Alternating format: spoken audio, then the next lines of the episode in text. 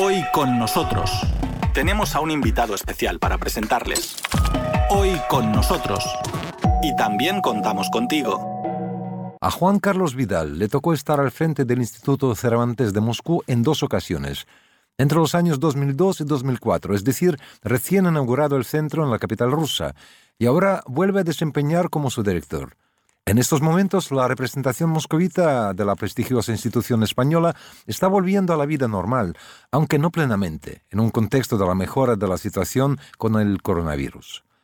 Unos momentos aprovechados por nuestro reportero Víctor Ternovsky para entrevistar de forma presencial al señor Vidal.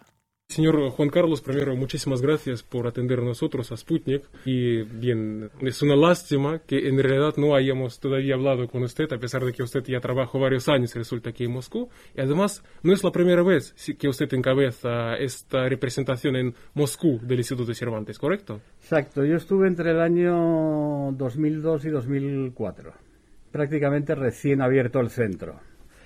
Y bueno, iniciamos pues prácticamente todo el tema académico, el tema cultural, las primeras relaciones que tuvo el instituto. Hicimos, yo creo, actividades interesantes y después pues he vuelto a Moscú porque tenía un poco la sensación de que me había faltado algo por conocer de la ciudad y de Rusia y sentía pues mucha curiosidad, ¿no?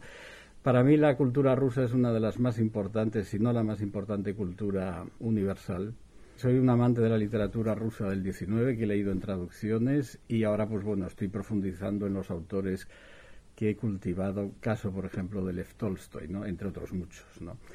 Y bueno, me encuentro muy bien aquí, veo el país muy cambiado.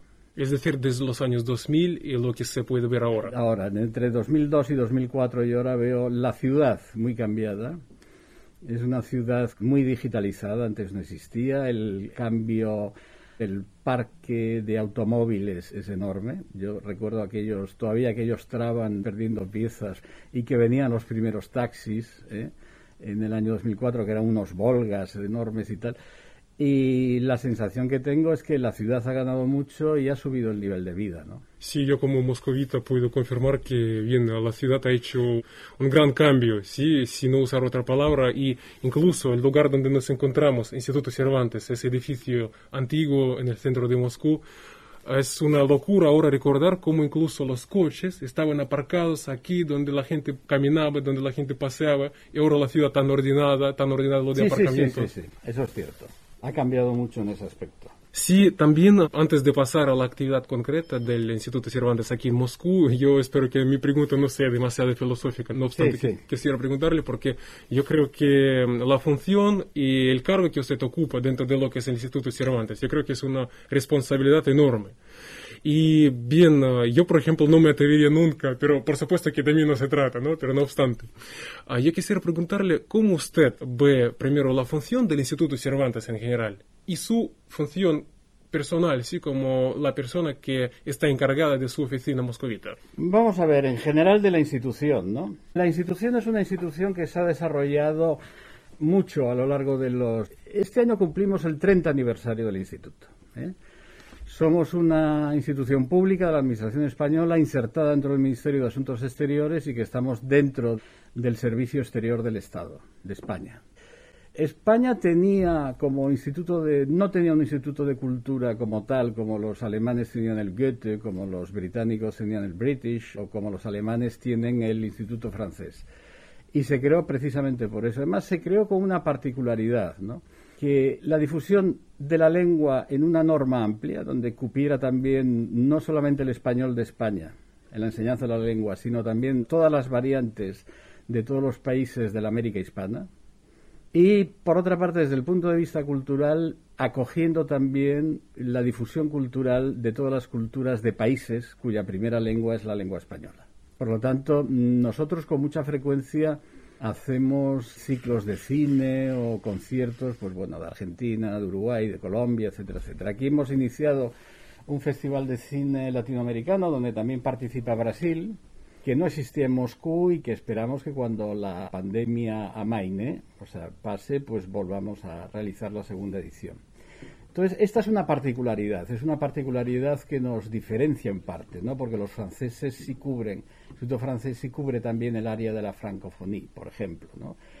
Y esto yo creo que es muy importante. Hemos conseguido pues mantener una actividad, o sea, rondamos algo más de los 100.000 diplomas de español como lengua extranjera en el mundo, que es el certificado oficial de capacitación en diferentes niveles de español, de destreza de la lengua hablada, escrita y también de la comprensión lectora. Tenemos unas actividades culturales que son dentro de nuestras posibilidades bastante ricas, ¿no? Y prestamos mucha atención a lo que es el hispanismo. Yo creo que antes del Cervantes sí que había una difusión muy importante, centralizada sobre todo en universidades, sobre los estudios de español, de lengua y de cultura. Primero, en muchos países como en Rusia se empezó con la lengua y luego poco a poco se fue desarrollando lo que aquí se llama la culturología. ¿no? Entonces, tanto en mi anterior estancia como ahora, ha sido muy grato y una sorpresa muy, muy agradable ver la importancia que el hispanismo ruso ha tenido en el desarrollo cultural de este país.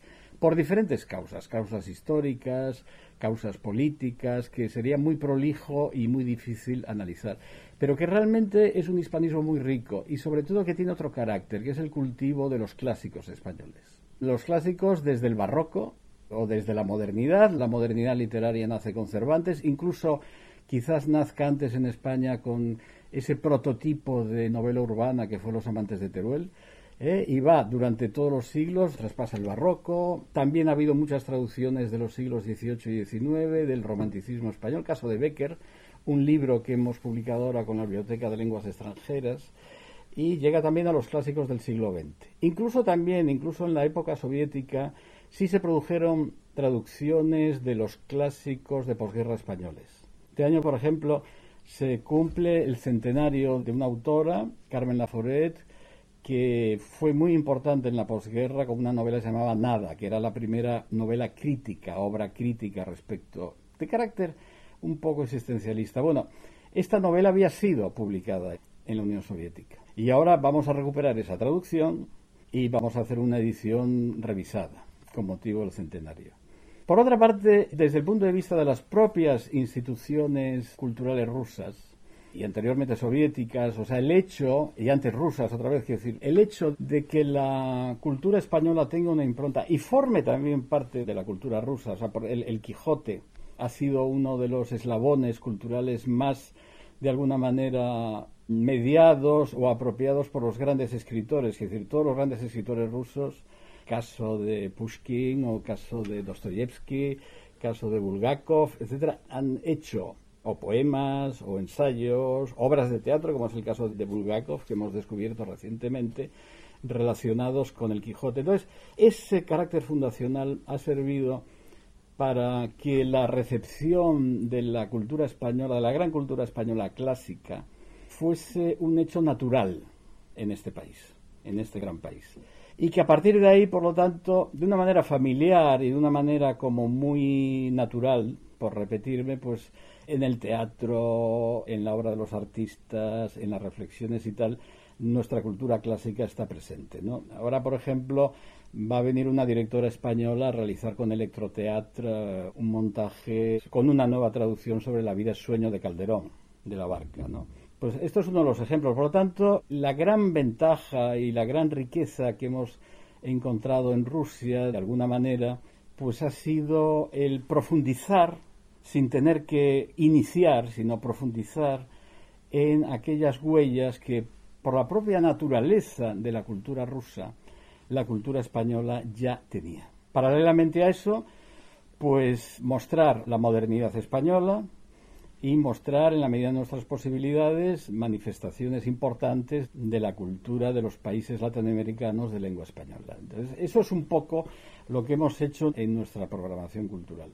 Ha habido aspectos sociológicos, comunitarios que también hemos prestado atención, por ejemplo, el exilio republicano comunista español en la Unión Soviética, que es un colectivo muy importante. Aquí estuvo viviendo en la posguerra española el escultor probablemente más importante del siglo XX español, Alberto Sánchez, ¿no?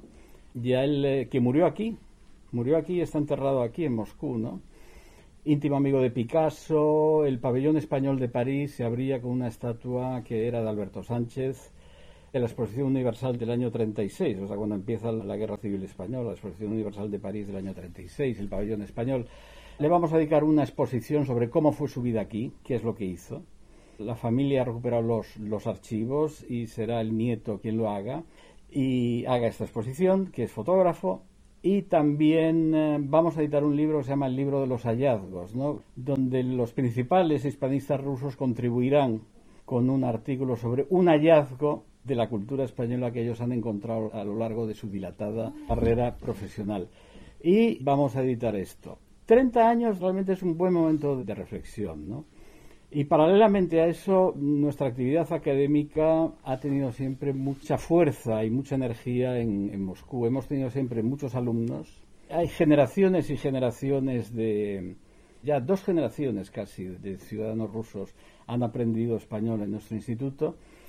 Y eso ha sido muy facilitado por las nuevas comunicaciones y conexiones que surgen a partir del año 1991, ¿no? Cuando este país se abre, la gente tiene más movilidad, puede viajar con visados, pero puede viajar con libertad de vacaciones.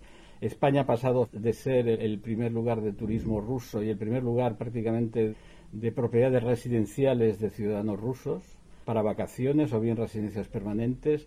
La presencia cultural rusa en España es muy importante. Se ha abierto el Museo Ruso de Málaga hay varias instituciones culturales homólogas nuestras o bien acogidas a la ley española que desarrollan la lengua y la cultura rusa. Se han creado centros, como es el caso de la Universidad de Cádiz, de estudios sobre Rusia y Europa Central. Hay alianzas de universidades españolas, alianzas de universidades españolas con universidades rusas y paralelamente a todo esto, pues está la labor que desde el Ministerio de Asuntos Exteriores hacemos, ¿no? La Consejería Cultural de la Embajada, la Consejería de Educación con su programa de licceos bilingües y dentro de lo que es la enseñanza no reglada de las lenguas, paralelo a lo que hacen nuestros homólogos, Instituto Francés, Goethe, etcétera, bueno, pues lo que es la enseñanza de la lengua y la difusión de la cultura. Y esta biblioteca es importante, ¿eh? Es una biblioteca que ha sido, yo creo que es una biblioteca que tiene unos fondos muy equilibrados y donde de alguna manera el lector o el investigador puede encontrar materiales que realmente le puedan servir. O sea, sirve igual para elaborar una tesis doctoral que para pensar un itinerario vacacional en España o un itinerario cultural. Hay una ventaja enorme también respecto a, a los viajeros y la juventud rusa. Yo creo el turismo ruso en España y los viajeros rusos a España, que es una tradición que viene desde el siglo XIX, es el conocimiento de Europa que llega hasta el sur, vía París o vía Italia, tienen una curiosidad intelectual creo que superior, o un interés cultural creo que superior al de otros viajeros ocasionales y no residentes permanentes en España, ¿no? Es decir, hay una parte muy importante de los viajeros rusos que visitan museos, que les interesa la arquitectura, etcétera. Por lo tanto, eso de alguna manera contribuye, ¿no? A la renovación de la percepción de España y de la cultura española en la actualidad. Por lo tanto, hay dos cosas que conviven. Por una parte, el mito más o menos matizado de lo español, que viene del siglo XIX y que se cultiva a través de la literatura clásica, etcétera, y eso también ha servido un poco como huellas ¿eh? para que el interés por España haya continuado en otros órdenes, ¿no? Sí, muchísimas gracias, muy explícito. Y usted ha constatado uh, que el despliegue, la presencia de lo que es el hispanismo en Rusia no es nada despreciable. Yo incluso diría que es fuerte. Es fuerte. Sí, y como ciudadano ruso incluso puedo confirmarle que, bien, en los años 90 yo creo que escuchar o saber que alguien está estudiando el idioma español, yo creo que ha sido algo exótico.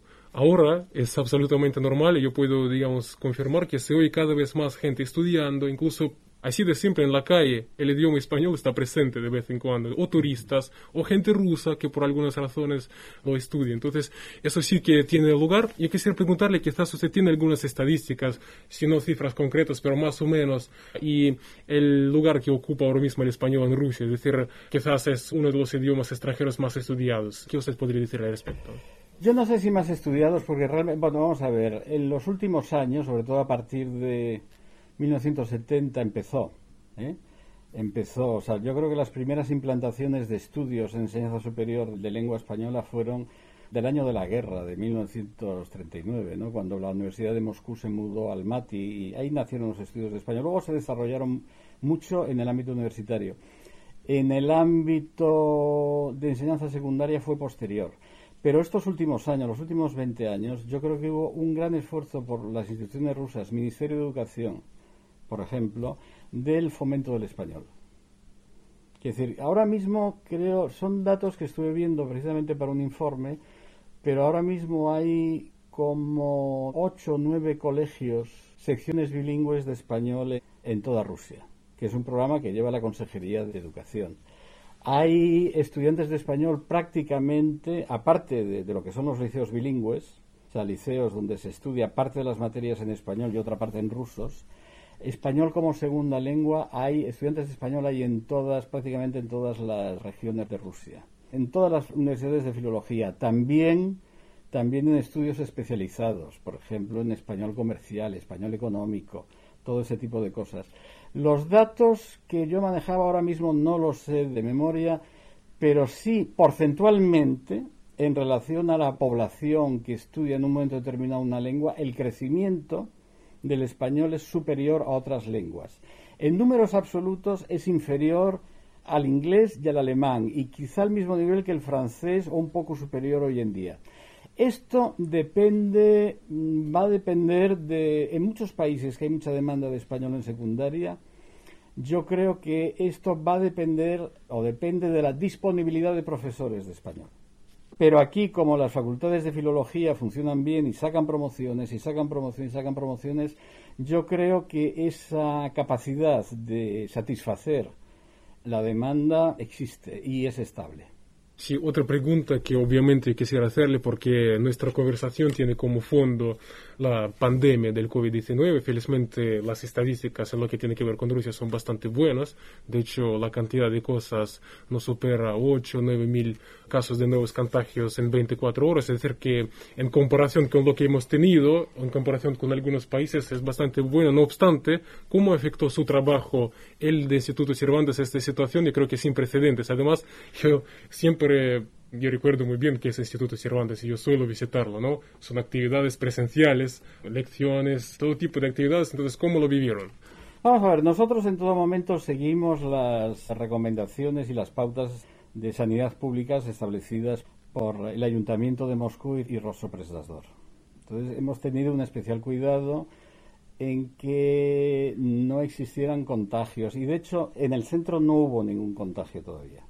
Hubo gente que se contagió, pero fuera. Entonces, guardamos de manera estricta los confinamientos, las medidas de seguridad, como puedes ver, o sea, es obligatorio el uso de máscaras, el lavado con hidrogeles, hemos puesto pantallas protectoras en tal, purificadores, es decir, estamos haciendo lo mismo que puede hacer cualquier universidad rusa.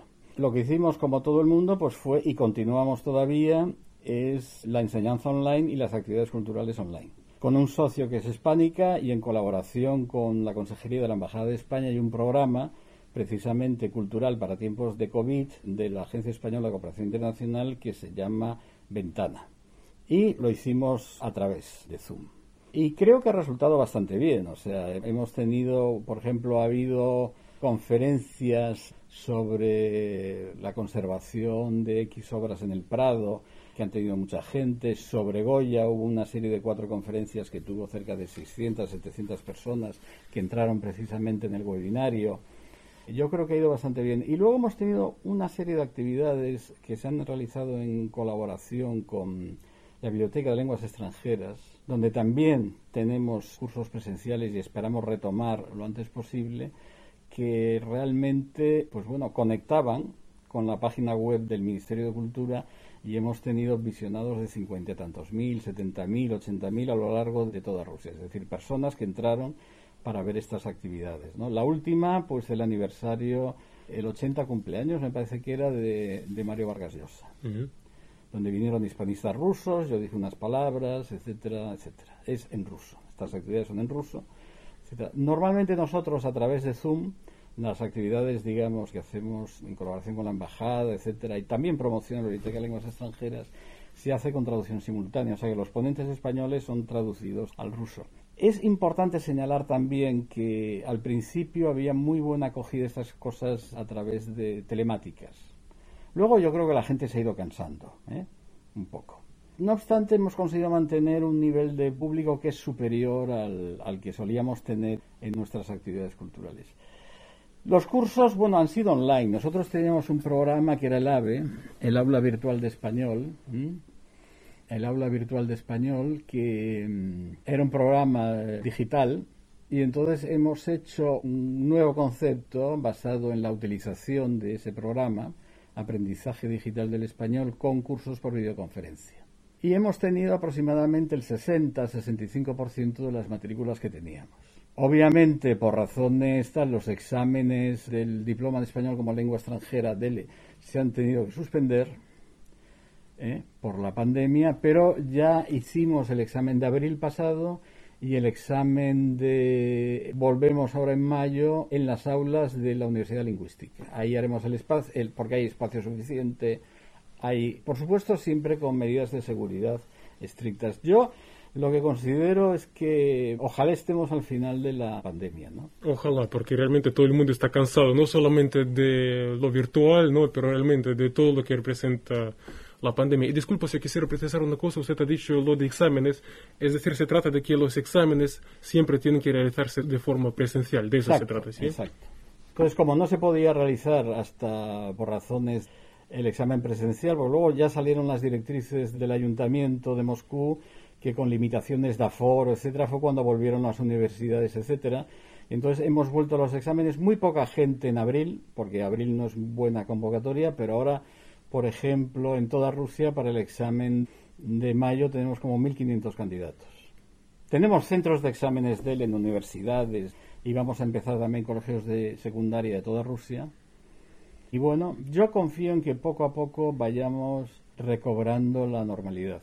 También una pregunta, yo espero que esta pregunta no le parezca, digamos, política, pero no obstante, la cosa es que yo creo que a usted le toca trabajar aquí en Moscú, en el Instituto Cervantes, en esta ocasión, en un momento de tensiones notables, yo diría, entre Rusia, la Unión Europea, yo no sé, pero usted de alguna manera siente algo en ese sentido? ¿Cómo es esto, trabajar, digamos, en unas circunstancias así? Porque hace muchísimos años que no lo hemos tenido, ¿no? Y ahora yo creo que es obvio, es algo que no se puede negar, que bien, están muy tensas nuestras relaciones ahora mismo. Bueno, vamos a ver, yo no puedo ni debo hacer declaraciones políticas, obviamente no tengo, primero porque no es mi trabajo y en segundo lugar porque no es lo mío, o sea, no manejo pues informaciones que son informaciones bueno, normales, etcétera, ni puedo hacer análisis especiales. No, yo lo que creo es, vamos a ver, yo sí puedo formular un deseo, ¿no? Que se normalicen y que vuelva lo antes posible a la normalidad y la cooperación entre la Unión Europea y Rusia. Y además creo que eso es, es bueno y que eso se producirá. Eso se producirá, es decir, Rusia forma parte de Europa, de Gaulle decía que la Casa Común Europea llegaba desde, fin, desde el sur de Europa hasta Moscú y un poco más. Yo creo que sí. Europa tiene un aroma, aroma muy especial. ¿no? Cuando estás en Estados Unidos, por ejemplo, sabes que no es Europa. En todo caso hay una réplica de Europa, pero cuando vas a Moscú sí ves que realmente es, Europa. Y por lo que a mí respecta, hombre, yo creo que lo bueno y el sentido último de las relaciones culturales entre países es que pueden servir muchísimo para el mutuo conocimiento, para amar otros países, para interesarse por su cultura y todo eso puede contribuir a, limar pues todas las asperezas que puedan surgir. Sí, muchísimas gracias. Y yo creo que sería la última pregunta, porque primero gracias, porque yo creo que sus respuestas dieron a entender que esas circunstancias difíciles, lo de coronavirus, lo de que no se puede, por ejemplo, de forma presencial seguir organizando actividades o actividades de enseñanza, que no obstante, digamos, no se perdió el Instituto Cervantes, que demostró su flexibilidad. ¿Qué es lo que tienen previsto? Lo interesante, digamos, platos fuertes que, bien, tienen uh, previstos en los próximos tiempos. Yo creo que me he referido ya, ya un poco a esto, ¿no? Eh, los acontecimientos, eh, vamos, la exposición de Alberto Sánchez, o sea que en realidad ese sí que es un tributo bilateral, ¿no? El gran escultor español del siglo XX que vive aquí y muere aquí. es decir, cómo vivió, con quién se relacionó, etcétera. Yo creo que eso es, realmente muy importante, ¿no? El reconocimiento, por ejemplo, del hispanismo ruso, es decir, queremos estar cada vez más unidos al hispanismo ruso. En octubre vendrá el director del instituto y vendrá precisamente al Luis García Montero, que es un formidable poeta, y vendrá precisamente al congreso de la Asociación Rusa de Hispanismo, de hispanistas. Él era íntimo amigo de Rafael Alberti, que, el poeta Rafael Alberti que venía con frecuencia a la URSS, ¿no? Y granaíno también con Federico García Lorca, una serie de cosas, ¿no? Y luego seguir con los programas, es decir, de alguna manera estamos en los grandes acontecimientos de la ciudad, festivales, etcétera, etcétera, donde existe un mínimo de representación española, ¿no? El, eh, festivales de teatro, de danza, el montaje de, de Electroteatro ahora, que hemos colaborado con, sobre la vida sueño de Calderón. Yo creo que Calderón, que es un autor que estuvo un poco oscurecido durante la época soviética, es un autor que puede realmente, por su trasfondo existencialista de la problemática humana, etcétera, tener una segunda recepción mucho más vigorosa ahora en Rusia que la que tuvo en su momento, ¿no? Este es un proyecto importante. Queremos retomar y consolidar lo que es el Festival de Cine Latinoamericano, con la colaboración de la Embajada de España y de las embajadas de todos los países latinoamericanos presentes en Moscú. Es un tema que me gustaría dejarlo hecho. Queremos colaborar con la Consejería de Educación en la formación de profesores, a todo lo que nosotros podamos ofrecer de nuevas técnicas para la enseñanza del español en la clase de español como lengua extranjera, etcétera, queremos ofreceros. Hemos desarrollado mucho las técnicas pedagógicas y queremos compartirlas. Y luego ya que cada cual elija cómo se enseña una lengua, pero creemos que tenemos algo que aportar en ese sentido. Y yo, poco más, o sea, yo creo que yo este año me centraría en que el mundo del español, y cuanto más amplio el mundo de la, de la cultura moscovita y rusa, pues, bueno, fuera consciente que esta institución, que nació hace 30 años, pues bueno, cumple ya 30 años, ha consolidado y durante este tiempo, pues, ha realizado una trayectoria. Muchas gracias y saludos de todo nuestro equipo. Muchas gracias a vosotros y aquí estamos para lo que queráis y necesitéis. Hoy con nosotros, en Radio Sputnik desde Moscú.